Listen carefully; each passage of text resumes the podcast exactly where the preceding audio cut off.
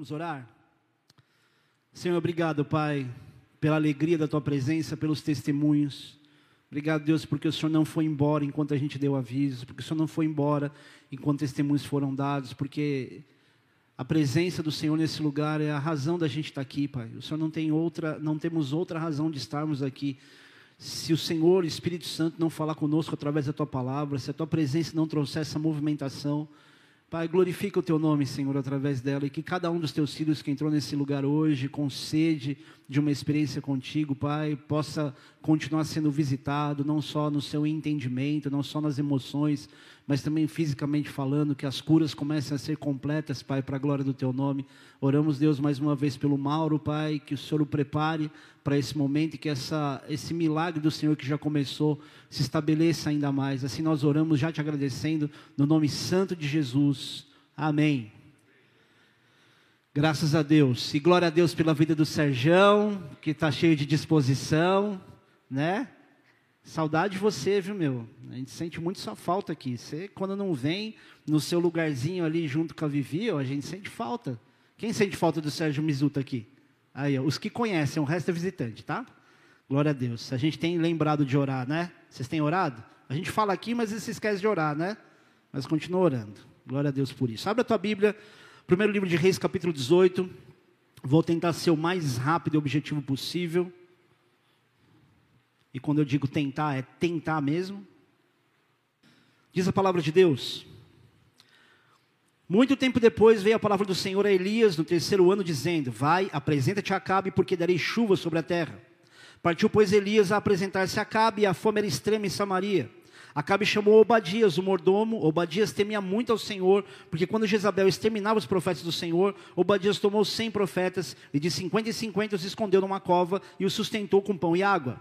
Disse Acabe a Obadias: Vai pela terra a todas as fontes de água e a todos os vales. Pode ser que achemos erva para que salvemos a vida dos cavalos e mulos e não percamos todos os animais. Repartiram entre si a terra para percorrerem. Acabe foi à parte por um caminho e Obadias foi sozinho por outro. Estando Obadias já de caminho, eis que Elias se encontrou com ele.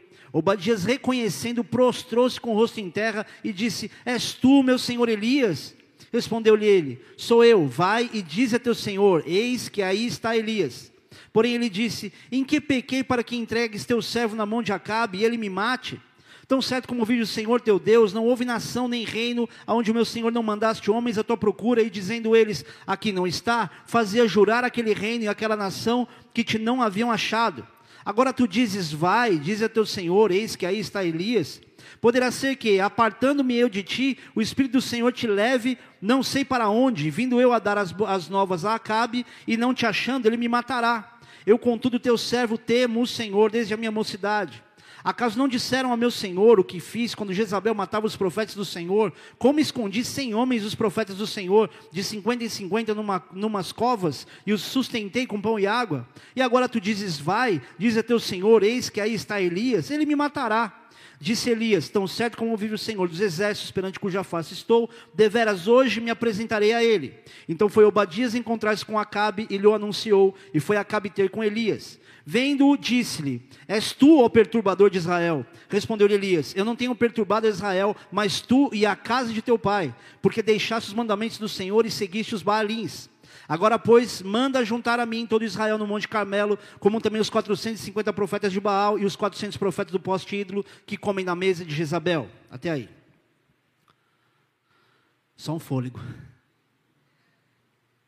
No contexto geral, Elias ele se torna praticamente o protagonista da história de Israel.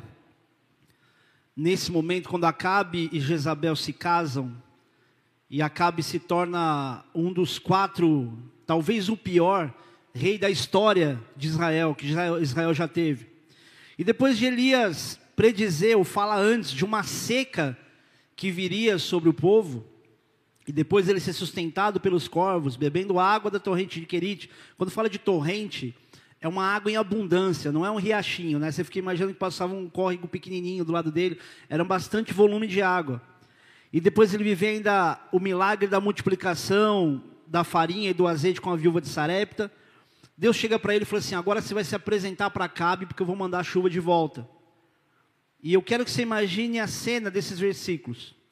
No versículo 1 e 2, Deus fala com Elias e ele vai em direção a Acabe. Meio que simultaneamente, Acabe pega seu mordomo, Obadias, mordomo, Obadias, que não é o profeta, tá? Não tem nada a ver com o profeta, era o mordomo de, de Acabe. E manda ele procurar a erva, que também não era nada de THC, tá? Então, eu só estou contextualizando aqui. Para dar comida para os animais que estavam morrendo por causa da seca. E é interessante que o próprio Acabe também vai atrás, né? Ele vai ali apartando ali, vai um para um lado e outro para o outro. E no meio do caminho, esse mordomo ele encontra com Elias, e, e Elias pede, pede para ele avisar para Acabe que ele estava ali, que ele queria falar com ele. E o mordomo entrou em desespero, porque todo mundo que procurou Elias antes não achou.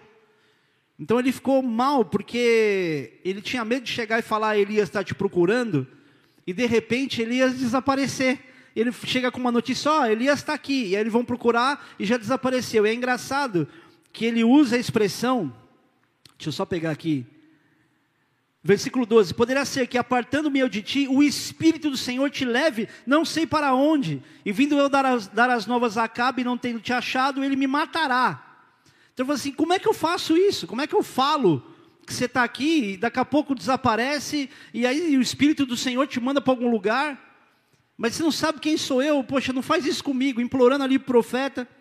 É, eu escondi, na época que estavam matando os profetas do Senhor, eu escondi de 50 em 50, eu sustentei, você não sabe quem sou eu, não faz isso comigo, não me manda lá. E ele falou assim: não, tão certo como vive o Senhor, durante, perante cuja face eu estou, eu vou ficar aqui, vai acontecer tudo certo, pode ir lá, só avisa. E ele então se encontra com Acabe. Eu vou resumir a história nessa parte, depois eu volto nela ele se encontra e, e Elias manda todo mundo, manda Acabe juntar todos os profetas de Baal e os que sentavam à mesa de Jezabel no Monte Carmelo. E você sabe o que aconteceu no Monte Carmelo. Houve aquele momento, aquela batalha, aquela, aquele destronamento, e Deus responde com fogo, queima o sacrifício que foi deixado ali. Então depois Elias vai, mata os profetas de Baal, e aí ele volta. E olha que interessante esse momento ele vai. Deixa eu te explicar rápido aqui, porque é tanta coisa, eu demorei tanto. Enfim, eu quero te chamar a atenção para uma coisa no texto. Deixa eu meter o texto que é mais rápido. A maneira como Elias e Acabe, quando se encontram, qual é a expressão que Acabe solta para Elias? Ele chega e fala assim: É você o perturbador de Israel? Eu acho muito legal e meu sonho é que as pessoas comecem a me chamar de perturbador de Israel. Não estou brincando, ou mais ou menos. E Elias responde para ele: Eu não sou perturbador de Israel, estou perturbando você e a casa do teu pai, porque foram vocês que se afastaram de Deus. E nesse contexto, você vê a diferença entre o comportamento do, do mordomo e de Acabe. O mordomo estava apavorado por reconhecer ali o quanto ele era um homem de Deus de fato, e Acabe, ao invés de olhar para aquilo que ele tinha feito e a consequência do pecado dele em afastar o povo de Deus e por isso viver essa, essa, essa seca por esse tempo, ou esse tempo que previa, na verdade, essa, essa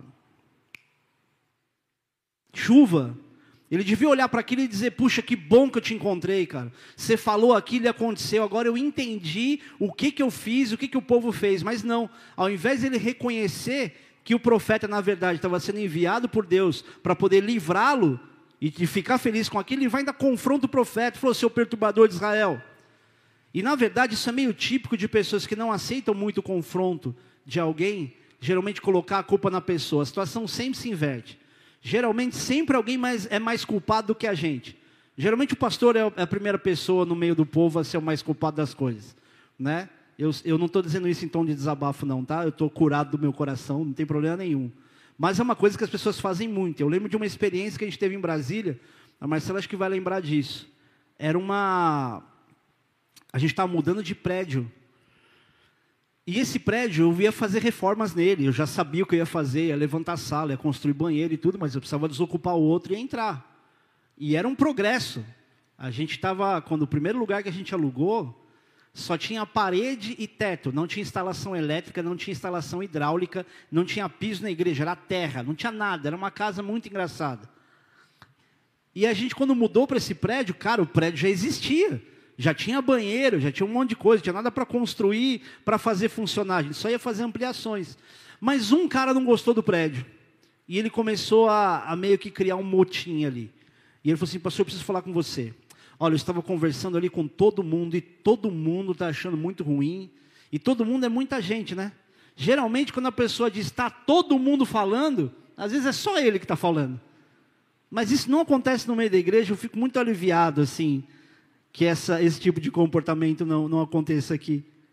E eu não vou dizer que isso é uma rebeldia, embora seja, mas você percebe o que não reconhecer as próprias limitações, ou não ter empatia, se colocar no lugar do outro, gera na gente, esse comportamento de dizer, ó, oh, tá todo mundo falando e o culpado é você. Na época, eu lembro que tinha e-mails que a gente trocava, porque não tinha rede social desse jeito, e era cada testamento que eu recebia, cada problema que eu tinha na igreja, eu não conseguia resolver rápido. Eram, eram, eram, eram cartas, e eram aqueles papiros gigantes. Eu lembro que eu tive que fazer uma, uma pasta no meu Hotmail. Quem é que tem Hotmail ainda? Ah, que bom. Só gente velha, gente. Só novinho não tem. E até porque não cabe nada no Hotmail, né? não sei se ampliaram agora, enfim. Eu tinha uma pastinha lá que, como que era o nome dela? Era treta ou era alguma coisa mais adolescente que eu tinha colocado ali. Impasses. Eram todos os impasses, eu tinha lá uma pasta só para aquilo, porque era muita coisa, era muita informação.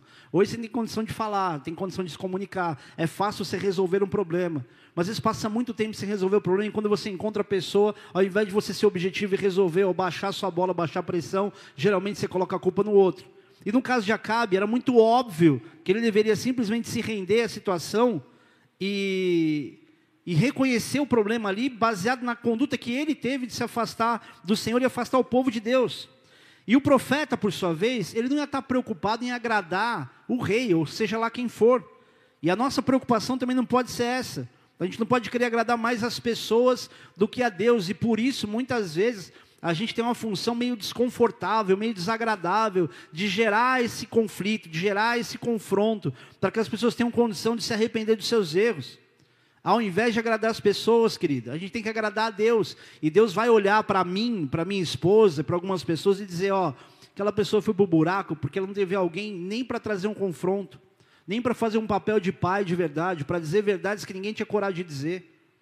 E a palavra de Deus diz isso, Paulo diz isso aos Gálatas, no capítulo 1, versículo 9 e 10, que diz: Assim como já dissemos e agora repito, se alguém vos prega evangelho que vá além daquele que recebesse, seja anátema, ou seja, maldição. Porventura procuro eu agora o favor dos homens ou o de Deus? Eu procuro agradar os homens? Se agradasse ainda homens, não seria servo de Cristo. Então, por isso, muitas vezes, nenhum profeta ou muitos profetas não vão dizer coisas que vão te agradar o tempo todo. Por isso que muitos, muitas vezes Deus vai levantar pessoas para gerar desconforto para você. E não só para dizer, olha, Deus vai liberar uma bênção sobre a tua vida, vai mexer com a tua conta bancária. Geralmente vem um desconforto no meio do caminho. Esteja mais atento quando Deus levantar alguém para te trazer uma correção do que alguém para te trazer algum presente do céu. Amém? Porque sempre que você se submete à correção de Deus, o presente do céu vem como consequência natural por quem Deus é. Ele é pai e ele é abençoador. Amém? E era exatamente o que Elias se preocupava em fazer. E Elias não tinha feito nada demais. Tanto que quando você vê no início do capítulo dizer no final do capítulo 16, você vê que Acabe quando casa com Jezabel, ele não tem ali na sequência um encontro com, com o profeta, que ele pudesse ali desenvolver qualquer relacionamento ou qualquer mágoa. E Elias, quando vai avisar da seca, ele só avisa que, veio, que viria uma seca. E Acabe não se rendeu depois disso, mesmo assim. E depois que ele aparece, manda reunir os profetas, Deus manda fogo do céu, mata os profetas, acontece o que eu acabei de falar. E na sequência desse desgaste entre eles, no versículo 41, então Elias vai avisar que viria chuva, ou vai orar para que viesse chuva. Versículo 41 diz: Então disse Elias a Acabe: Sobe, come e bebe, porque já se ouve o ruído de abundante chuva. Subiu Acabe a comer e beber. Elias, porém, subiu ao cimo do Carmelo e, encurvado para a terra, meteu o rosto entre os joelhos. E disse ao seu moço: Sobe e olha para o lado do mar. Ele subiu, olhou e disse: Não há nada. Então lhe disse Elias: Volta. E assim por sete vezes. A sétima vez disse: Eis que se levanta do mar uma nuvem pequena como a palma da mão do homem. Então disse ele: Sobe e diz a Acabe: Aparelha o teu carro e desce para que a chuva não te detenha. Dentro em pouco os céus se enegreceram com nuvens e vento e caiu grande chuva. Acabe subiu ao carro e foi para Jezreel. A mão do Senhor veio sobre Elias, o qual cingiu os lombos e correu adiante de, de Acabe até a entrada de Jezreel. É interessante pensar que Deus tinha só mandado Elias avisar a Acabe que ele ia mandar chuva de novo. Você olha isso no versículo 1 do capítulo 18, só para refrescar a memória. Muito tempo depois veio a palavra do Senhor Elias no terceiro ano, dizendo: Vai, apresenta-te a Acabe, porque darei chuva sobre a terra. Então, quando Acabe, quando Elias vai em direção a Acabe, era só para avisar que Deus ia mandar chuva. E é interessante pensar, se Deus está falando que vai mandar chuva, está resolvido. Acabou a seca, acabou. É só avisar, acabe e beleza. Meu Deus não falou nada para eu fazer mais nada além disso. Era só para avisar. Só que o que, que Elias faz depois de avisar Acabe que esse tempo de seca ia acabar? Ele sobe no Monte Carmelo para orar pela chuva. E tem vários pontos interessantes aqui. Quando alguém avisa que vai chover, ou no caso, quando ele avisa que vai chover, qual é a expressão que ele usa. Vamos lembrar? Versículo 41. Então disse Elias a Acabe: sobe, sobe, come bebe, porque já se ouve ruído de abundante chuva. E eu te pergunto, querido, se já havia barulho de chuva, que diferença faria ele avisar Acabe? Ele chegava assim: Olha, já estou escutando barulho de chuva. O que, que Acabe responderia? Oh, nossa, que revelação que você teve. Eu também estou ouvindo barulho de chuva. Vai chover. Qual a novidade que você está contando? Só que, olha o contexto inteiro. O que, que aparece antes de uma chuva? Barulho ou nuvem? Nuvem. É a aparência da chuva que vem antes da própria chuva. Você olha longe e fala, nossa, sala nuvem, vixe, vai chover. É visual. Você tem uma experiência visual com isso. O céu está limpo. E você escuta um trovão antes do céu fechar, ou de ter alguma nuvem. E se você olha o contexto da história, você percebe que para dizer que tinha uma nuvem do tamanho da palma da mão de um homem, é porque não havia nuvens do céu que ele pudesse olhar e dizer: acho que aquela nuvem ali vai mudar de cor. Consegue entender o contexto? Então lembra aqui que a gente não está falando de uma chuvinha de verão, a gente está falando da necessidade de uma tempestade que pudesse cobrir esses mais de três anos de seca. Agora, Elias mentiu sobre o que ele disse? Ou será que só ele é que estava conseguindo ouvir? E queridos, existem coisas de Deus que acontecem e que só vai ouvir, só vai perceber quem está sensível à voz dele, e que não vai ser visível a todo mundo. Por isso, não espere que todo mundo veja a mesma coisa que você. Não se baseie na percepção óbvia daquilo que você é capaz de ver com os olhos carnais ou com a aparência. Não se baseie no previsível. Não se baseie no óbvio. E muitas vezes eu me desgasto, às vezes, para convencer pessoas a tirar os olhos daquilo que é a terra, daquilo que está no mundo, a fazer a pessoa ter uma perspectiva espiritual do que ela está vivendo. Você explica, você dá uma linha do tempo, você fala, olha, porque Deus age assim, Ele não depende disso. Não, mas olha aqui, olha aqui minha conta, mas olha aqui não sei o quê, olha o que fulano me escreveu. Não, mas tira seus olhos disso, olha para o Senhor. E parece que a gente está tentando romantizar as coisas para a pessoa ter uma visão mais espiritual. Ou parece que a gente só quer dar uma resposta um pouco mais fácil e mais religiosa para se livrar de um bom conselho. E queridos, muitas vezes eu paro justamente na capacidade em que as pessoas têm de abrir o coração e pensar de, de forma espiritual. De tirar os olhos da pessoa da terra e falar assim: olha para o céu. E não dá para dizer olha para o céu e imaginar que ela vai conseguir imaginar, vai conseguir entender o que, que é olhar para o céu. É fazer a pessoa olhar para aquilo que é espiritual e invisível. E a gente investe muito tempo nisso. E quando a pessoa não está disposta a ouvir com o coração e ouvir espiritualmente, não importa quantas vezes você explique, não importa quantas vezes você fale, nem o quanto você profetize. Se você olhar para essa forma de ver as coisas, você consegue entender um pouco do porquê que Jesus amaldiçoou a figueira, por exemplo. Quando Jesus passa pela figueira, ele vê folhas nela, vai lá procurar figo não tinha. E de fato, poxa, não era época de ter, mas se tinha aparência, deveria ter figo. E muitas vezes essas folhas vêm, ou via de regra, ela vem depois de já ter figo. Primeiro vem o fruto, depois vem a folhagem. Então Jesus não estava ali emburradinho, ah, é, também não tem figo, vou amaldiçoar você. Não. Você está querendo me mostrar uma aparência de que tem alguma coisa e não tem nada. Aí ele faz a amaldiçoa figueira, no outro dia ela está seca. E eu estou querendo dizer para você o seguinte: não que Deus quer te amaldiçoar, mas quantas vezes você está preocupado mais com a aparência, com aquilo que é visível, e não está olhando de forma espiritual para aquilo? Você não precisa ver o fruto na sua mão. Você não precisa ser aquela pessoa que diz que tem muito fruto. E principalmente não demonstre aparência quando não houver frutos. E ao mesmo tempo, não se assuste com a falta de fruto, por causa da aparência daquilo que não vai acontecer, daquilo que não vai ter fruto. Deus não precisa da aparência daquilo que é visível, daquilo que é óbvio, daquilo que é o previsível, para fazer milagres acontecer. E eu não estou dizendo isso romanticamente falando. Eu estou dizendo isso porque, infelizmente, a gente tem andado muito mais baseado naquilo que a gente vê do que aquilo que a gente crê ao ponto da gente começar a parar de crer porque não está vendo. E a nossa lógica é inversa: é crer para ver, não é ver para crer. Se você não começa a crer com razão, com entendimento, como aconteceu com o Vitor aqui no testemunho dele, não fique imaginando que alguém vai liberar algo grande sobre você que vai acontecer, porque Deus não vai ficar te bajulando para te manter distante dele, cheio de bênçãos nas mãos. Ele não vai te perder para as coisas. Por isso que algumas experiências que ele te dá é para te aproximar dele ou para te usar quando você precisar testemunhar ou dar para as pessoas uma referência do que Deus é capaz de fazer. Agora, nesse caso de Elias, existe outro ponto interessante. Se Deus falou, ele vai fazer. E se ele não tinha pedido para Elias orar, por que é que Elias orou? Deus pediu para ele orar? Você olha a história, você fala, você vai lá, você sobe no monte, você faz isso. Você vê um contexto de dizer para Elias fazer mais do que ele fez? Não.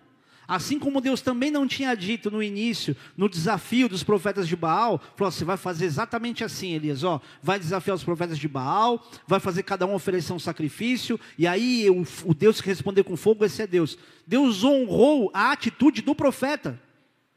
Por isso, querido, que você precisa entender algo aqui maravilhoso. Quando você anda debaixo de obediência de Deus, não é obediência do pastor, tá? Mas de obediência à palavra. Você é alguém que se submete à vontade de Deus. Você sabe que renúncia tem que fazer, aquilo que você tem que viver. Deus vai honrar atitudes que você vai ter. E não é só porque Deus vai fazer a sua vontade. É que chega uma hora que a tua intimidade com Deus está tão afinada, que Deus sabe que aquilo que você está fazendo não tem a ver com a glória pessoal, tem a ver com a glória dele. E aí ele te honra as palavras, porque no fim das contas o que você quer é colocar o Senhor em evidência. E nesse caso especificamente, é interessante perceber que ele vai orar, e não é que ele vai orar de qualquer jeito, e não é que ele vai orar uma vez. Falei, pastor, mas por que, que ele orou sete vezes? Eu não queria dizer o nome da pessoa, para não, não gerar um, um desconforto, mas uma pessoa fundadora de uma denominação cristã, ela disse que a cada vez que Elias ia orar, ele revia a própria vida, e é gente de renome, hein? ele revia a própria vida, para perceber se ele não tinha cometido algum pecado ou alguma brecha que impedisse a chuva de vir imediatamente. Eu não acredito nisso, tá? Não tem nenhuma base bíblica para isso. Mas se eu te falasse quem falou isso, você fala, puxa, pastor, faz sentido. E olha quanta gente relevante e importante participa dessa denominação. Não é necessariamente uma denominação brasileira, tá? Mas ela tem um espaço muito grande no Brasil. Eu sei que estou te gerando curiosidade, mas é só para eu não ser aqui é, um expositor, meio que trabalhar, fazer o um marketing para o inimigo, de uma coisa que nem é tão importante no fim das contas. Mas aí você olha para esse contexto, você percebe que não tem nada a ver com isso. Por quê? Vamos só usar uma das referências aqui.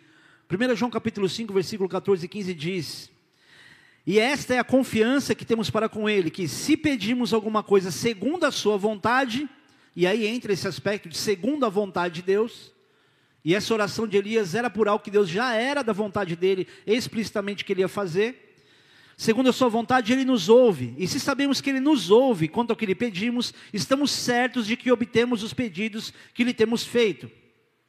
Se você sabe que Deus te ouve, e se você sabe que aquilo que você está pedindo anda em acordo com a vontade de Deus, você tem que exercitar uma fé onde a tua oração, ela seja uma oração que expresse muito mais a expectativa com alegria do que a preocupação de será que Deus vai me ouvir e será que Ele vai responder?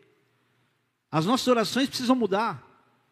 Elias orou justamente pelo cumprimento de uma palavra que Deus já tinha lançado. Ele não orou, orou pela credibilidade dele. Ele não chegou e começou a orar e falou: Senhor, o senhor mandou falar aquilo, mas olha a minha situação agora. Eu falei diante do rei, honra a minha palavra. Ele não está pedindo honra para ele. E não se diz exatamente que termos ou o que ele exatamente orou.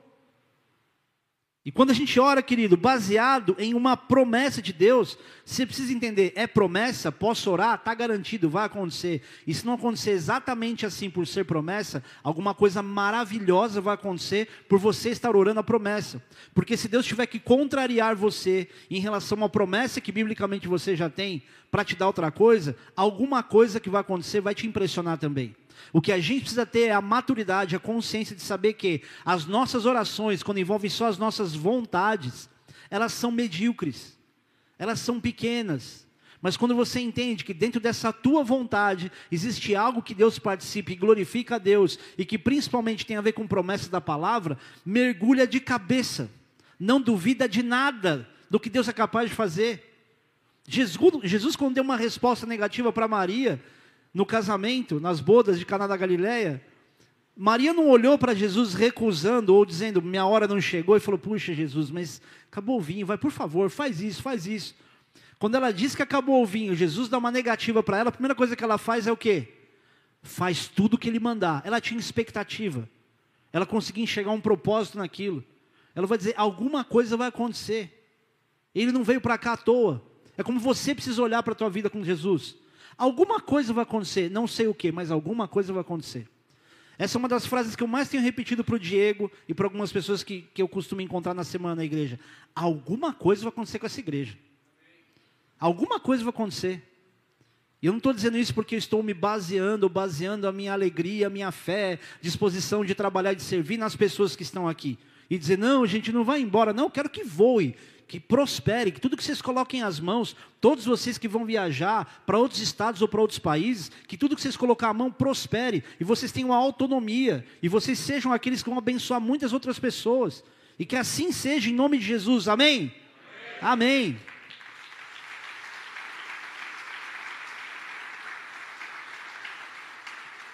Além disso, é importante a gente lembrar o seguinte: a oração nunca vai mudar a Deus, nunca vai mudar os princípios, nunca vai mudar as promessas.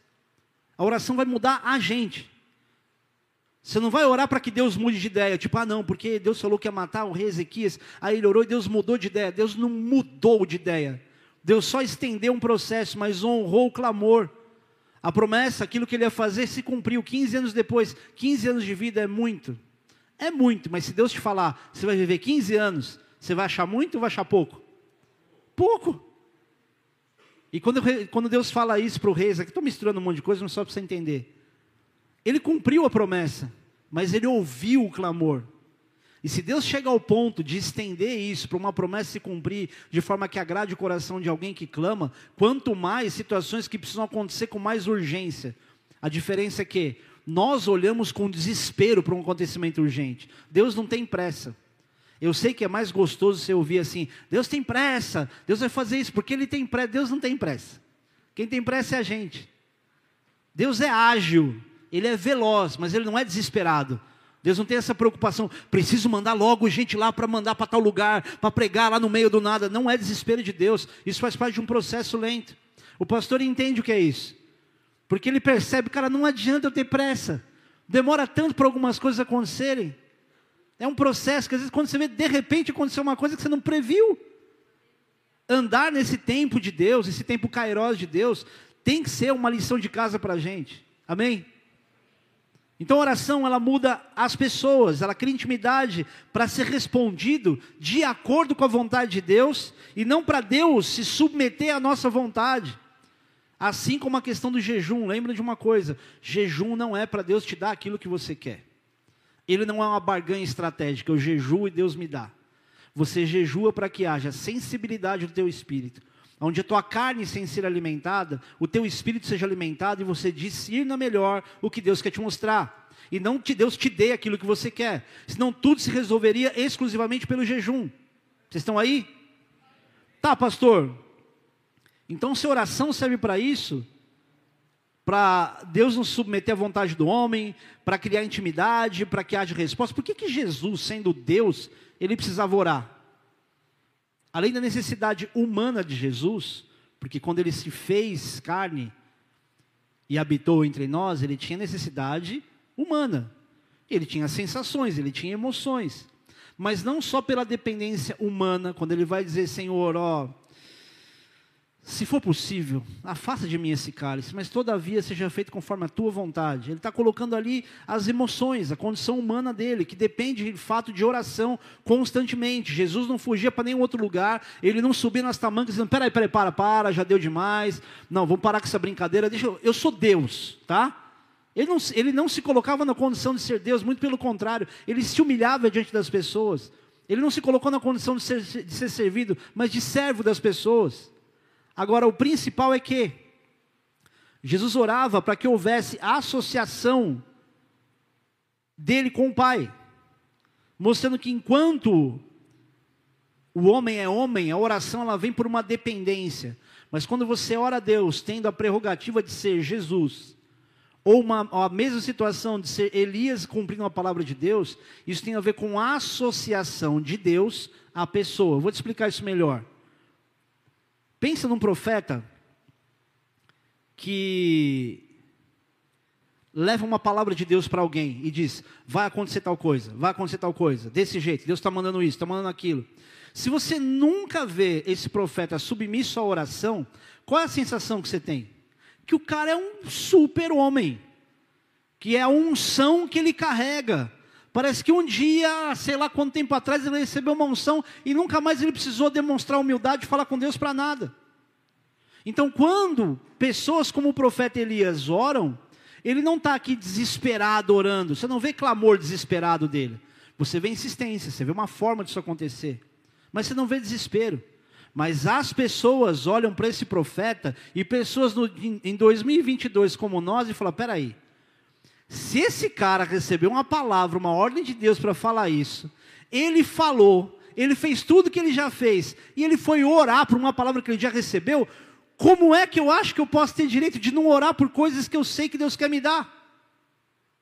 Como é que eu não vou me esforçar e não vou perseverar para que Deus cumpra promessas que Ele já falou? E quantas vezes a gente não ouve? Deus falou, Deus já falou que isso ia acontecer. Deus já falou. Quer ver? Ó, dá um exemplo. Quem de vocês já recebeu uma palavra que ia ser enviada para as nações? Ah, gente, tem mais gente, vai. Tem mais gente. Muita gente. E quantos de vocês se prepararam para isso e oraram consistentemente por isso e continuam orando por isso? Poucas pessoas se preparam para isso. Não, porque Deus vai me mandar, porque eu, eu sei que vou para um lugar na América do Norte. Já sabe que eu tenho que falar ou francês ou inglês. Está estudando o que dos dois? Está se preparando para quê? Não, Deus já falou, falou. Ué, Deus está falando, e o que, que você está fazendo para honrar aquilo que Deus está falando? Ou você pensar, Deus vai mandar, vai mandar um tradutor junto comigo, vou casar com alguém que fala a língua. A gente está muito preguiçoso para coisas que a gente mesmo quer viver. Então o profeta não ia ser o arrogantão que ia dizer para você, ó, Deus falou isso comigo, obedeça.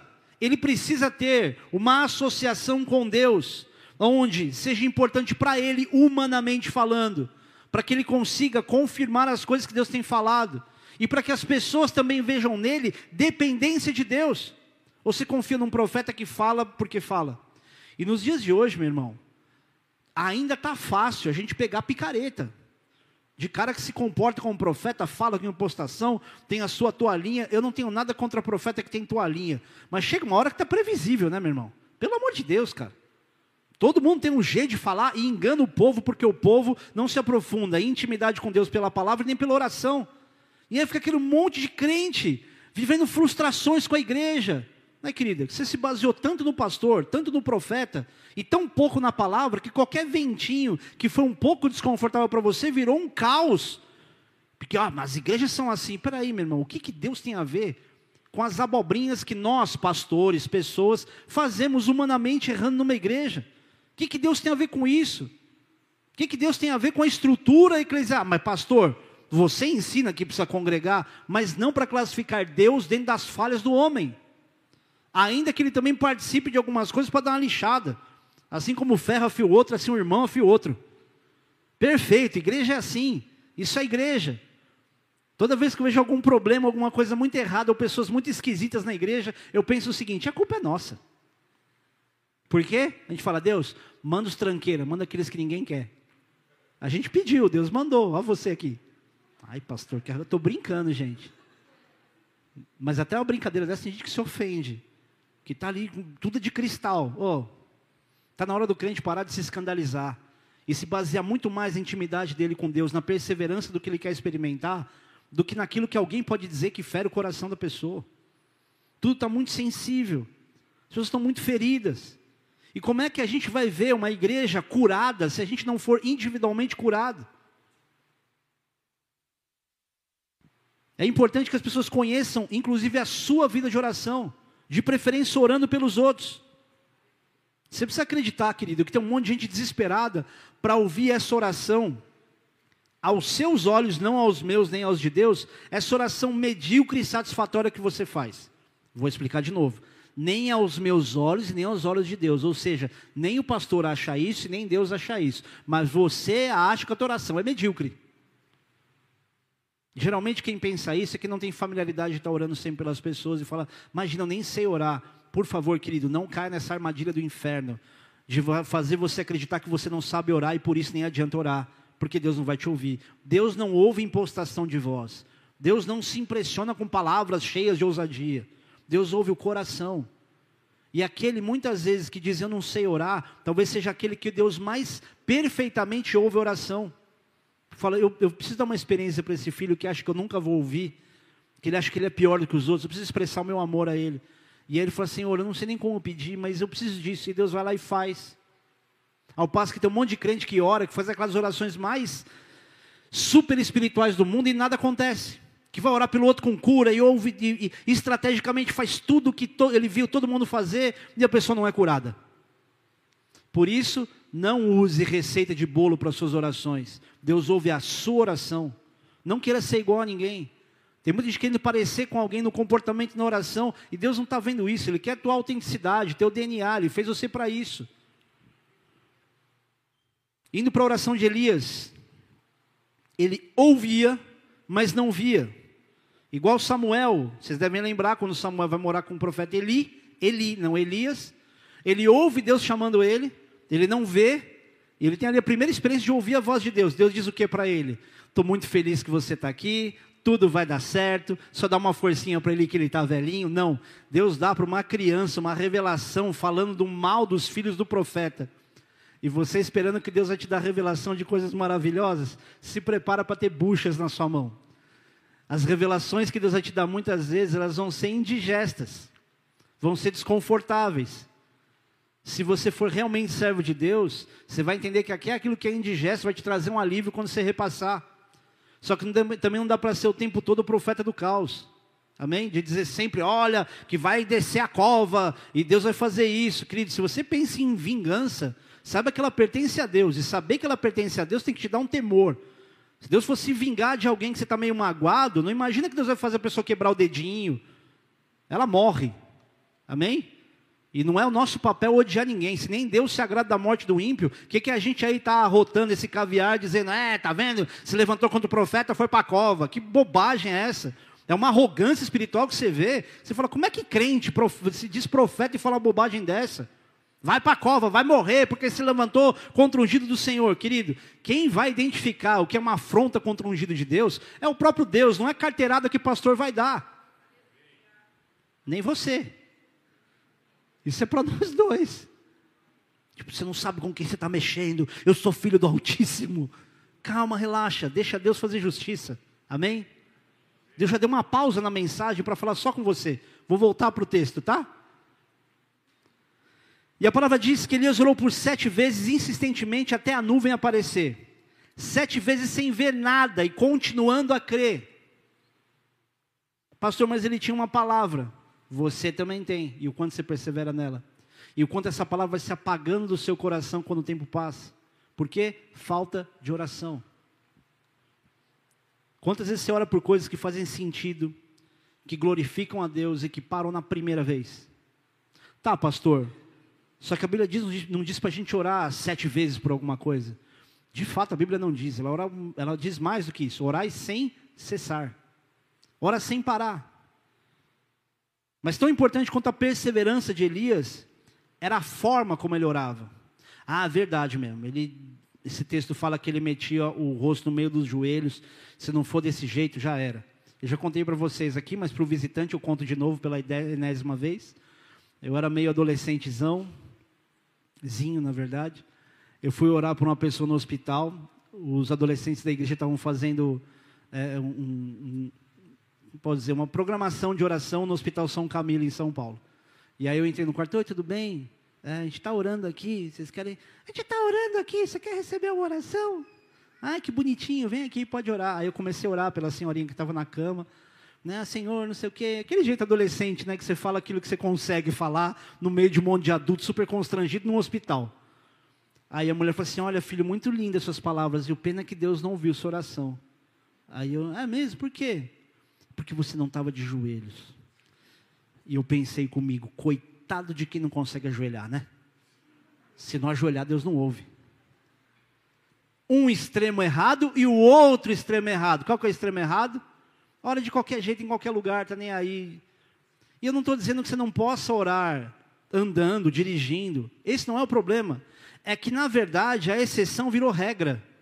É a maneira como eu oro, é a maneira como eu falo, é do meu jeito. Será que sempre vai ser do nosso jeito? E nunca um jeito onde você fala assim, estou dando atenção para Deus.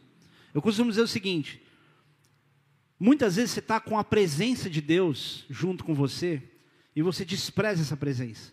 É a mesma coisa de você andar junto com alguém. Você já imaginou você no carro junto com um amigo, a pessoa falando com você, você ir ignorando a presença dela? A gente faz isso com Deus constantemente. A gente não dá um tempo satisfatório para alguém. Você já imaginou? Agora eu vou pegar na curva aqui. Se todo aconselhamento que você pedisse para mim, eu dissesse para você, beleza, mas a gente vai conversando enquanto eu vou fazendo as coisas. Você ia ficar muito irritado.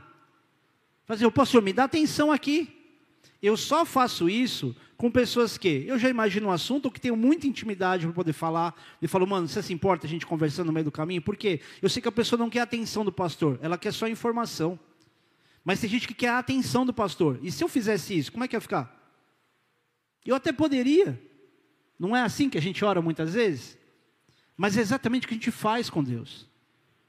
A diferença é que ao entristecer o Espírito de Deus, você não provoca nada nele que diminua ele. Diferente da gente, quando alguma coisa nos entristece, a gente se desmonta. Deus não, Ele não muda. Mas a tua intimidade com o Senhor fica fraca.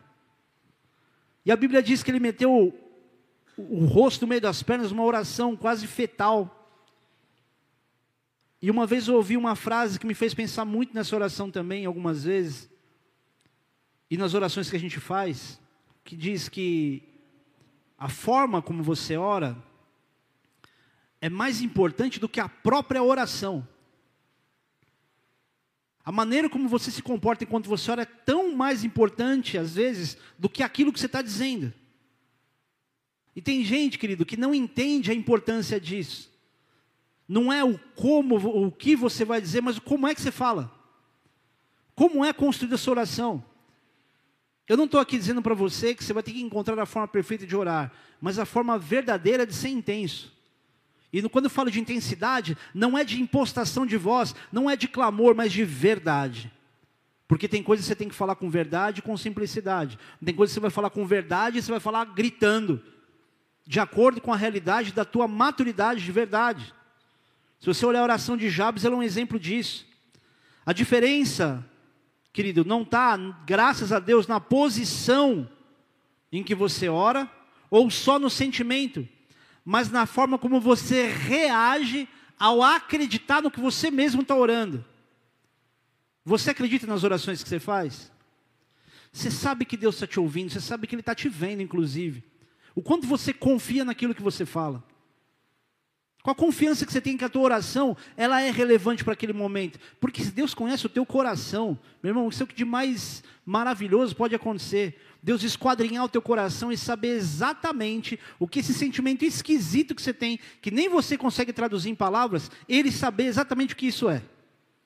E você saber, Deus, eu não consigo explicar, mas o senhor está vendo isso aqui? Esse negócio esquisito, ser emaranhado de sentimentos. É isso aqui, Deus, que eu quero que o Senhor resolva. Eu não sei como falar, eu não sei como expressar, mas eu sei que o Senhor está me vendo. E eu tenho confiança que alguma coisa o Senhor vai fazer. Eu lembro que eu fiz uma oração por uma amiga minha, a Vivi, que casou com o Chan. E ela, tá, ela tinha uma filha, a gente tinha ido comer cachorro quente no Parque Vila Lobos, geralmente depois do culto. E ela falou assim, Bob, ela me chama de Bob, Bob Esponja, calça quadrada, por causa do macacão do skate. Falei assim, Bob, eu não sei, não sei o que. Eu falei assim, Vivi, eu não sei o que te falar, cara. A única coisa que eu posso fazer por você é orar. E como um presbítero na igreja, eu podia fazer uma oração muito poderosa. Eu falei assim, Deus, eu não sei o que fazer, Deus, faz alguma coisa. É como se eu tivesse desesperado falando com outro amigo. Falei, Deus, faz alguma coisa, Deus. Ajuda a Vivi casar, faz alguma coisa. E aí eu lembro que Deus me despertou a lembrar de um cara de Deus, que eu falei, hum, preciso apresentar esse cara para ela. Eu, eu tenho essas unções. Mas eu só consigo fazer isso com quem está na igreja, tá? Então, no tipo, ai, pastor, tem um amigo lá que está, nossa, está encalhado faz uns anos lá, viu? Se não tiver na igreja, não tem nem autonomia para falar nada. Mas você sabia que uma das primeiras vezes que eu percebi que a minha oração, sem o endereço certo, mas com muita verdade no sentimento, foi respondida? Eu me lembro quando eu apresentei o marido dela para ela e ela para o marido dela. Eu me lembro daquela oração. Eu nem sei se ela lembra, mas o que eu mais me lembro é aquilo. Eu falo, cara, Deus fez alguma coisa. Tem horas que você não vai saber o que dizer para Deus. Tem horas que tudo que você vai conseguir dizer para Deus, Deus, faz alguma coisa, mas mais do que dizer desesperadamente faça alguma coisa, creia que Ele vai fazer alguma coisa. E a ênfase disso, uma das, das explicações, por exemplo, Tiago capítulo 1, versículo 5 a 8 diz: Se porém algum dentre vós necessita de sabedoria, peça a Deus, que a todos dá liberalmente, nada lhes impropera, e ser-lhe-á concedida. Peça, porém, com fé, em nada duvidando, pois o que duvida é semelhante à onda do mar, impelida e agitada pelo vento. Não suponha esse homem que alcançará do Senhor alguma coisa, homem de ânimo dobre, inconstante em todos os seus caminhos. A ênfase aqui não é o pedido da sabedoria, mas a forma como se pede. É o não duvidar. E não é o que a gente faz é da forma com que a gente faz. E o quão longe a gente está para alcançar esse próximo nível só porque a gente não tentou e porque a gente não perseverou. Há um tempo atrás eu vi um vídeo de um cara que estava oferecendo uma, uma mil, mil dólares para as pessoas que conseguissem pegar uma bola de futebol americano. Quem assistiu esse vídeo? Ele jogava para cima Falou assim, ó, mil dólares se você pegar, beleza? Aí já na hora a gente jogava refrigerante no chão, não sei o quê. Bola de futebol americano não tem um formato tão fácil de você conseguir segurar. E tinha gente que ouvia o que ele estava falando, algumas pessoas que ele jogava a bola super facinho para a pessoa pegar, e a pessoa desprezava, assim, tipo, ah, nem interação. E aí você fica pensando, cara, todo mundo que teve empatia ganhou mil dólares. Esses youtubers que tem dinheiro para ficar aí distribuindo para os outros, né? Mas você fica pensando, quanta gente não ganha coisas por falta de empatia, de relacionamento, de iniciativa, de querer. O que, que você quer? Se a palavra de Deus diz em Jeremias que os pensamentos de Deus a nosso respeito são de paz e não de mal, para dar o fim que a gente deseja, o que, que você deseja? A gente pede e não recebe porque pede mal. Mas se Deus está dizendo que Ele quer dar, não é só porque a gente pede mal, é porque muitas vezes a gente nem pede. Se Deus quer dar aquilo que a gente quer, a gente precisa descobrir pelo menos o que a gente quer. Duas coisas que eu queria que você se confrontasse sobre isso. Você precisa descobrir o que você realmente quer. Você precisa realmente acreditar naquilo que você ora. Você precisa falar, o que, que eu quero? E quando eu oro, eu creio. São duas coisas simples, que do que, que eu quero? Porque Deus constantemente está dizendo, pedi e dar-se-vos-á. Tá, eu peço, mas o que, que eu peço? A gente fica muito emocionado, querendo pedir um monte de coisa. Eu tenho certeza que exatamente agora, a gente fala assim, puxa, estou com uma expectativa nova, pastor, que agora que você está falando isso, está me enchendo de fé aqui. Tá, mas essa emoção que você está sentindo, ela vai passar.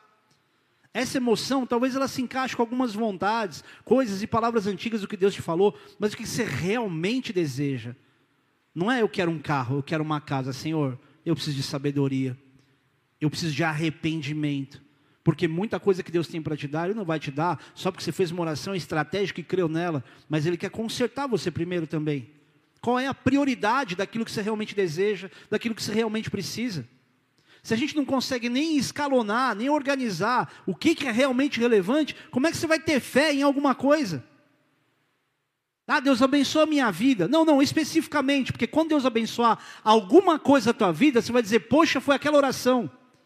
Você tem que dar endereço para aquilo que você fala. Para que quando Deus responder, você consiga identificar diretamente o Senhor respondendo aquilo e não uma situação do acaso. Por quê? Hoje, por exemplo, Deus fez algo fortíssimo e maravilhoso para você estar aqui. Só que você não tem ideia, porque para você já está meio por osmose. Você só saiu de casa, mas você não viu o livramento. Você não viu que o mundo espiritual conspirou para você não ouvir essa mensagem. Ou para você que talvez tenha entrado aqui tentando receber alguma coisa de Deus, sem saber muito bem o que, e que não tenha nunca confessado a Jesus como Senhor e Salvador, no final desse culto não tem oportunidade de fazer isso. Olha quanta coisa difícil aconteceu para algumas pessoas estarem aqui hoje. E que ainda assim você falou assim, cara, eu vou, eu preciso ir, eu sinto que eu preciso ir. Eu só para título de curiosidade. Quem aqui teve uma certa dificuldade que foi mais difícil do que o normal chegar aqui na igreja hoje? E que de vocês que vieram aqui, quem não costuma frequentar essa igreja e sentiu essa luta hoje? Obrigado por levantar a mão, porque eu sei que se expor é mais difícil ainda. Glória a Deus por isso. Vocês podem ter certeza que existe algo do céu preparado para vocês. E vocês não vão acreditar só porque eu estou falando agora. Quando vocês saírem daqui, quando os próximos dias passarem, quando vocês começarem a ter as experiências do que Deus está fazendo com vocês nesse culto, o próprio Deus vai lembrar vocês, cara, aquilo que o pastor falou era verdade, porque olha o que está acontecendo comigo nesses dias de maravilhoso. Você não vai associar isso à bola de neve nem ao pastor, porque eu estou aqui só como um servo. Eu só discerno o que Deus quer falar e reproduzo. E reproduzo pela palavra de Deus. A base não é a minha experiência. A base é aquilo que a palavra de Deus ensina e a gente reflete nela. E quando isso acontecer, você vai conseguir acreditar que realmente Deus está prestando atenção em você. Deus não está olhando para frequentadores de igreja dizendo, esses aqui são meus, vou abençoar porque vem para a igreja. Deus não está nem aí, ele não se impressiona com isso. Ele olha para o coração. Tem um cara chamado Cornélio que Deus mandou Pedro ir atrás dele. Ele não era um frequentador de nada. Vai atrás desse cara aqui, eu quero salvar esse cara. É mais ou menos o que Deus fez antes, até vocês estarem aqui hoje. E não é porque essa igreja salva, mas ela fala de quem salva. Ela fala de Jesus que morreu na cruz por mim e por você. E ele salva. Eu pensei que a gente estava mais pentecostal.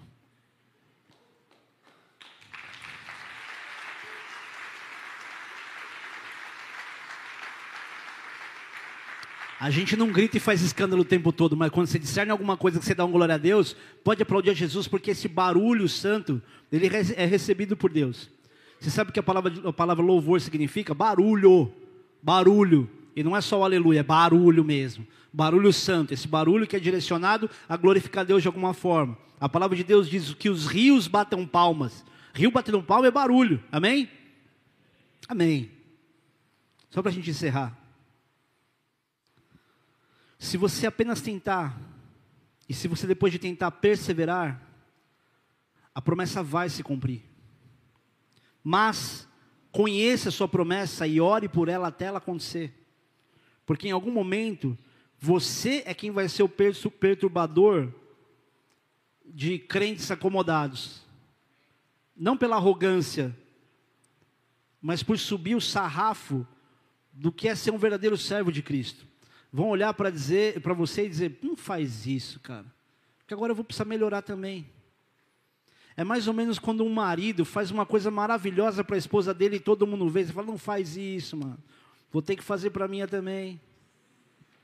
O cara faz, cozinha daquele jeito, lava a casa, passa, não faz isso, e posta lá, olha eu aqui, minha esposa, ai que marido bom. Não faz isso. Você está me incomodando. É mais ou menos o que acontece quando alguns crentes começam a ver um cara muito exemplar e ele quer achar um defeito no cara. Olha lá, quer aparecer, quer puxar o saco do pastor. Graças a Deus eu não tenho tido muito problema aqui na igreja, pelo menos entre a liderança, mas certamente algum de vocês é visto por algumas pessoas como puxa-saco. O que eu particularmente acho maravilhoso. Não porque são puxa-saco, mas porque ser visto assim também amadurece. Diego Mari, se preparem para chegar na bola de meia, na humildade em Portugal. Vocês vão ser vistos como puxa-saco. As pessoas que não conhecem a história de vocês vão olhar para vocês como pessoas que não são de verdade.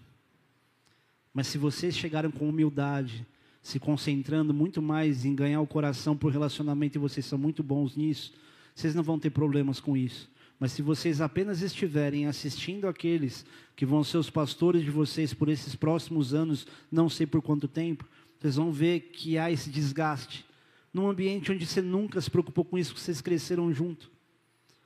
Quando vocês entraram, vocês não eram ninguém. À medida que os relacionamentos foram construídos e Deus começou a dar autonomia, ninguém olha para vocês e pensa que são um puxa-saco meu ou da Marcela. Mas lá tem um povo que já está vivendo essa realidade. Só vai com calma. Eu sei que vocês vão ganhar o coração de muita gente lá. Se é que vocês vão ficar muito tempo naquela igreja e não vão ser enviados de repente para plantar a igreja em outro lugar, em Portugal. Além disso, já é a carne falando. Gera expectativa em discernir as promessas que Deus tem para você. Se você quer que a tua vida mude de verdade, você quer que algumas coisas mudem de verdade, conheça o que você precisa colocar como prioridade.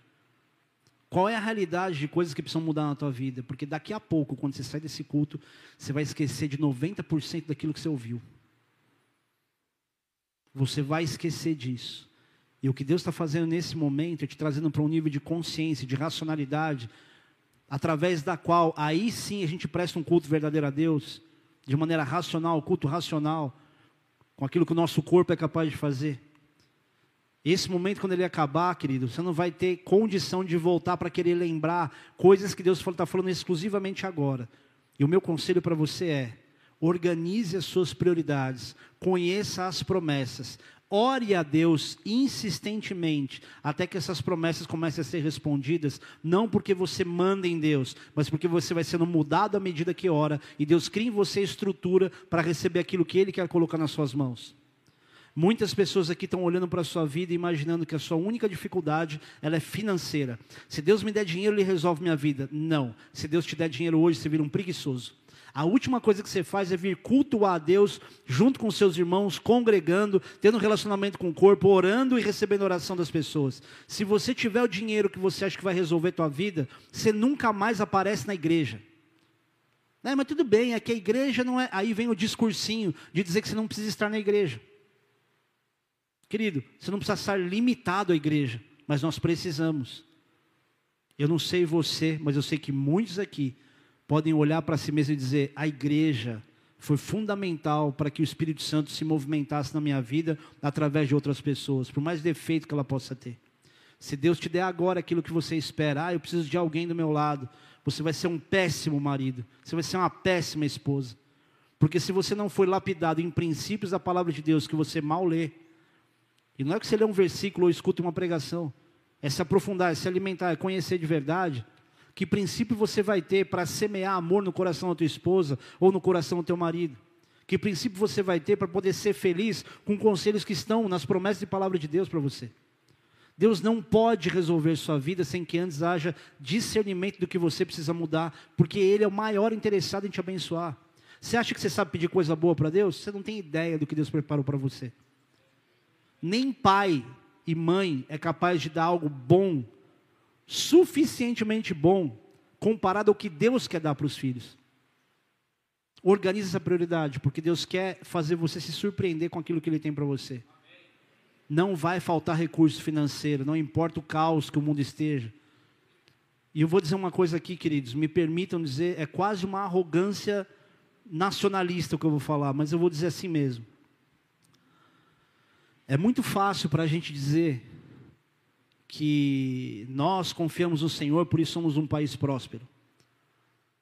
E é muito fácil dizer, os, os, países que estão aí sofrendo, Argentina, Venezuela, porque o povo não é crente o suficiente. Não, tem muito servo de Deus ali no meio, crianças que cresceram, ou pessoas que cresceram com as crianças na igreja, gente que é fiel. Mas a hora que o problema vem, querido, a estrutura emocional e espiritual que a pessoa tem, ela é muito difícil dela conseguir manter essa sobriedade e manter a fé, por mais que a promessa exista. A perseverança de fato daria muitas respostas e prosperaria tanto a nação quanto individualmente algumas pessoas. E eu fico só imaginando se certos acontecimentos que a gente vê cercar o nosso país começar a acontecer aqui, qual vai, vai ser a reação do povo de Deus? A gente vai perder a fé do dia para a noite porque hoje é fácil ter fé quando a situação está mais ou menos controlada, quando você tem uma igreja confortável, tem um teto, você tem alguma coisa que te dê referência de conforto. Mas se isso acontecer com a gente, o que está acontecendo na Ucrânia? Se de uma hora para outra você perder sua casa, você perder estrutura, aonde vai estar tá a tua fé? Será que a nossa fé é baseada no que a gente tem hoje? E se a gente é baseia a nossa fé no que a gente é capaz de ver hoje, por que, que a gente não é capaz de crer ainda mais hoje que está fácil? Será que alguma coisa ruim precisa acontecer para a gente conseguir se voltar a Cristo? A gente ora por cristãos nos países perseguidos, né, pastor? E eles oram por nós. Porque eles sabem que o que as facilidades das bênçãos criam no coração de pessoas acomodadas na fé. Tipo, o cristão brasileiro não ora, não lê a Bíblia. E você vê o que aconteceu com a Europa, o berço desse avivamento, de conhecimento da palavra, o que aconteceu depois com a, com a, com a América do Norte, o que está acontecendo com a gente. E os que se convertem, igrejas perseguidas, se alimentam de palavra e a partir disso se fortalecem e crescem. Olha a Europa como está hoje, ninguém mais lê Bíblia. Olha os Estados Unidos hoje, ela é uma religião predominantemente cristã, um, um, uma nação predominante, predominantemente cristã, não praticante. E por quê? Porque pararam de ler Bíblia também. E o Brasil tendo pelo mesmo caminho, porque ninguém lê nada. E não fica dizendo, e você, pastor? Porque é o que todo mundo começa a pensar a hora que o calo aperta. Mas e você? Ué, e você? A gente não está falando de mim. Você quer conviver comigo? Quer ficar nas minhas devocionais? Quer me ver passando mal no, no, no, na sala enquanto eu leio a Bíblia? Cada um conhece onde aperta o seu calo, querido. Se você hoje fizer como Acabe, ao invés de ser como Elias, os seus dias vão estar fadados a um fracasso espiritual, que eu não gostaria de estar perto para ver isso acontecendo. Não seja você aquele que vai reclamar com o outro e dizer, mas e você? Você é o perturbador de Israel, você tem que ser o perturbador de Israel. As pessoas têm que olhar para você e ter uma raiva do teu, da tua santidade. É uma expressão só, tá? Ninguém vai ter raiva da santidade. Eu tenho que olhar para você e dizer, cara, que raiva que dá, meu. olha como esse cara é de Deus. Olha como essa mulher é de Deus. Eu quero ser assim. Você acha que é só você que olhou para uma pessoa e falou assim, meu, eu quero essa unção, quero ser desse jeito. Acho que alguns se convivem mais comigo, já me ouviram falar do quanto eu admirava o profeta Amaro. Eu falo, meu, eu quero ser profeta igual esse cara. Se um dia eu for profeta, eu quero ser igual esse cara. Eu não quero que ninguém se impressione, se sinta assustado, mas que as palavras elas venham com discernimento, elas se encaixem dentro da simplicidade natural de convívio, de comunicação, de relacionamento. Quem conheceu o Amaro aqui? Não é um doce, cara. Não dá vontade de levar para casa. Ele morreu de Covid ano passado. É um cara que tem, você tem prazer de estar com ele o tempo todo, porque ele bate papo e daqui a pouco Deus está falando com você, usando ele com naturalidade. E quem é que você hoje olha e fala assim, meu, eu quero viver isso que esse cara tem? Qual é o teu desejo? O que você aspira? Porque Deus quer te dar. Deus quer te dar. Mas sem que você tenha essa lapidação no teu caráter, qualquer coisa vai encher o teu coração desse ego inflamado, ou vai te confundir, ou vai te fazer perder tempo com a pessoa errada, com o lugar errado, com a função errada, com o trabalho errado, com a bênção errada. Você quer otimizar seu tempo? Deus não tem pressa desesperada, mas Ele é ágil. E Ele vai organizar o teu tempo. Presta atenção, você vai ouvir. Deus vai resolver 10 anos de muita gente em 10 dias. E não é porque eu estou falando algo que é frase de efeito. É referência fácil de discernir. Só por isso. Não é por ser 10 dias. Pode ser em 8, pode ser em 7, pode ser em 11. mas ele vai resolver a vida de algumas pessoas em uma semana, ou pouco mais disso, aquilo que em dez anos você não conseguiu resolver. O apóstolo Rina falava uma coisa assim: Deus vai fazer na vida de vocês em um ano que levou dez anos para fazer na minha. E quantas a gente não viu isso acontecer? Em um ano. Gente que se convertia, que se era levantado, daqui a pouco estava sendo enviado, e maduro de palavra, vivendo o pastoreio. E muitos de vocês vão viver isso também. Tem muito pastor aqui, me dá um alívio em saber. Tem muito pregador aqui, me dá um alívio em saber. Cadê o Carlos aí? Quem gostaria de ouvir o Carlos falando com esse sotaque pregando? Levanta a mão. Ó, já tem gente, já tem quórum. O dia que você pregar a primeira vez, já não vai ser culto vazio. Tem muita gente esperando você para falar, e não o pastor. Tem gente que nem tá, nem olha para minha cara nem acredita em mim. Mas você,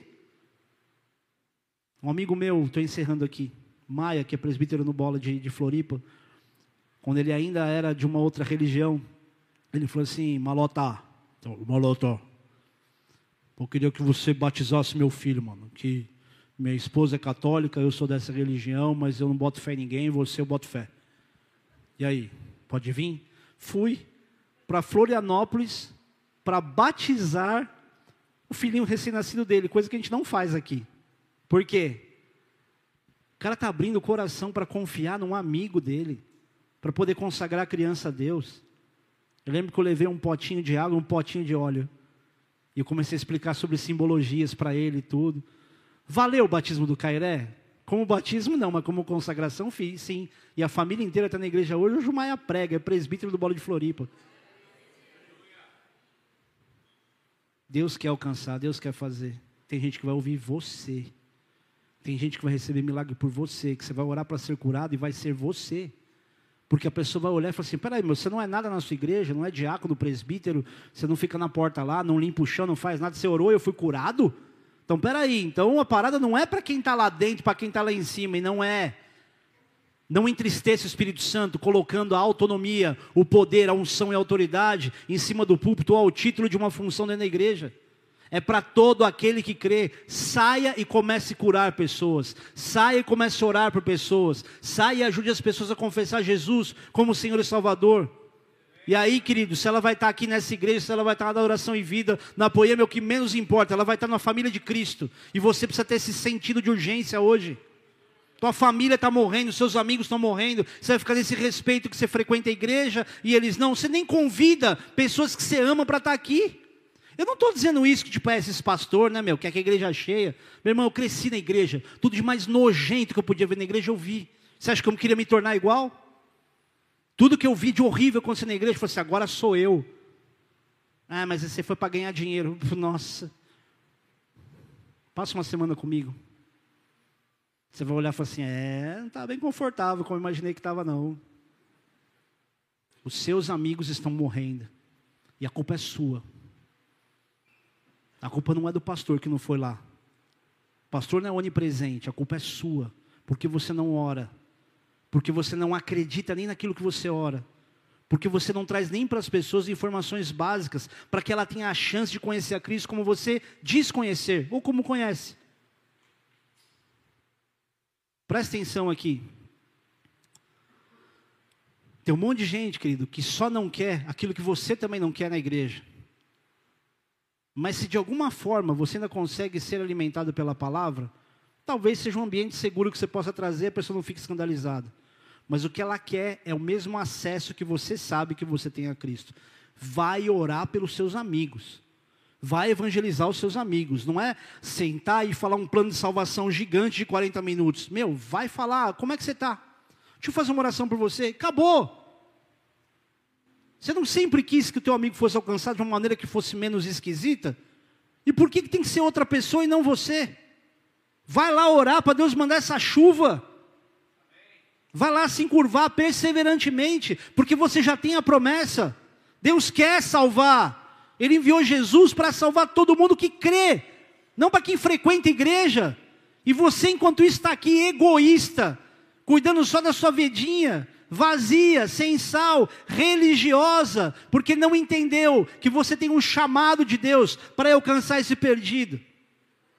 E a hora que você entender essa urgência do teu serviço, você vai ver Deus desembolando sua vida, porque Ele vai te dar ferramentas se você tiver visão. Visão gera recurso. Meu pastor diz isso sempre. Tem visão, Deus vai te dar recurso. Ele vai te prosperar, vai colocar nas suas mãos. Tem visão, Deus vai dar recurso. Quantas vezes, pastor, você viajou e falou: Meu, não tem de onde tirar, mas eu tenho que ir, eu sei o que eu tenho que fazer. E Deus dava um recurso, porque tinha visão. Feche os teus olhos por um instante. Há um homem aqui, você está aqui pela primeira vez. E nessa semana você estava sentado chorando, com um fio na sua mão, imaginando como é que você ia se matar. E você pode pensar, como é que ele sabe disso? Será que alguém contou? Mas poxa, eu não falei para ninguém. Deus te trouxe aqui, querido. Porque mais do que ter um plano para a tua vida, Ele quer você. Você é dele. E você não é dele porque você vai frequentar uma igreja. Ele não está preocupado com isso. Você é dele porque o sopro de vida dele está em você e ele está te chamando hoje e dizendo para você: você nunca mais vai ser aprisionado por esse espírito depressivo, por esses sentimentos, esses pensamentos. Eu vou renovar a tua esperança. E Deus vai começar a renovar a tua esperança hoje. E se você puder me dar a honra de poder te conhecer, vem aqui no final do culto, me dá um abraço, eu quero orar por você também. Mas antes, eu quero fazer uma oração por todos aqueles que entraram aqui, inclusive você, que nunca confessou que Jesus Cristo é o Senhor da tua vida, nunca entregou tua vida para Ele. Você nunca teve oportunidade, de uma maneira um pouco mais formal, dizer: Jesus, eu sei que o Senhor é o Filho de Deus. Eu sei que isso não é uma história qualquer. De alguma forma eu sei, eu não te conheço, não conheço tudo sobre o Senhor, mas de alguma forma eu sei que o Senhor morreu naquela cruz para me salvar. E puxa, Senhor, é tudo que eu quero agora. Quero ser salvo. Quero que o Senhor me liberte. Eu quero que o Senhor dê sentido para a minha vida. Para isso eu só quero que você que está aí repita essa oração comigo. Se você está em casa, participando desse culto pela internet, só ora comigo. De preferência, se você conseguir colocar a tua voz para fora, vai ser importante, porque o mundo espiritual, ele não sabe o que você pensa nem o que você sente. O único que sabe quem você pensa e sente é o próprio Deus, mas existe um mundo espiritual que está guerreando, parte contra você e parte a favor de você, e precisa ouvir o que você decidiu, porque é a tua decisão que vai valer a partir de agora. Só repete comigo essa oração, aproveita que a igreja inteira vai orar, todo mundo na tua casa vai orar junto. Repete essa oração comigo, diz assim: Jesus Cristo, eu sei que eu sou pecador, e de alguma forma eu também sei que se o Senhor não me livrar, eu vou acabar num lugar que eu não queria estar. Me perdoa, Jesus, perdoa os meus pecados, eu me arrependo de todos eles, e a partir de agora, eu devolvo a minha vida nas tuas mãos. Escreve o meu nome no teu livro da vida e me marca com teu sangue, porque a partir de hoje eu declaro que o Espírito Santo vai morar dentro de mim. Eu sou teu, Senhor. Em nome de Jesus. Amém.